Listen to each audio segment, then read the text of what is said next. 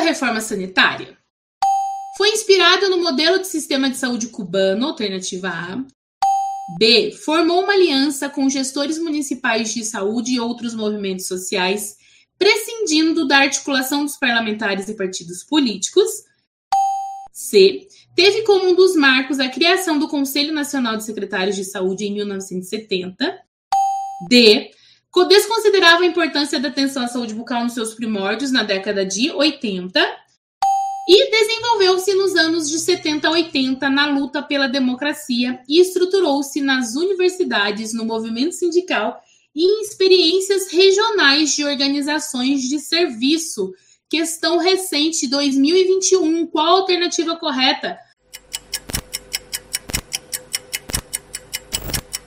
Exatamente, exatamente isso. O movimento da reforma sanitária, ela desenvolveu-se nos anos de 70 e 90, na luta pela democracia, porque estávamos no regime ditatorial, e estruturou-se dentro das universidades. Nós falamos que a reforma sanitária ela nasceu nos berços, dentro dos berços das universidades, no movimento sindical juntamente com os universitários e experiências regionais de organizações de serviços. Uma dessas experiências regionais nós podemos citar a atenção básica de Niterói, que foi a primeira, o primeiro PSF, né? O primeiro programa de saúde da família instituído em 1970 e alguma coisa, que tinha essa visão de saúde da família.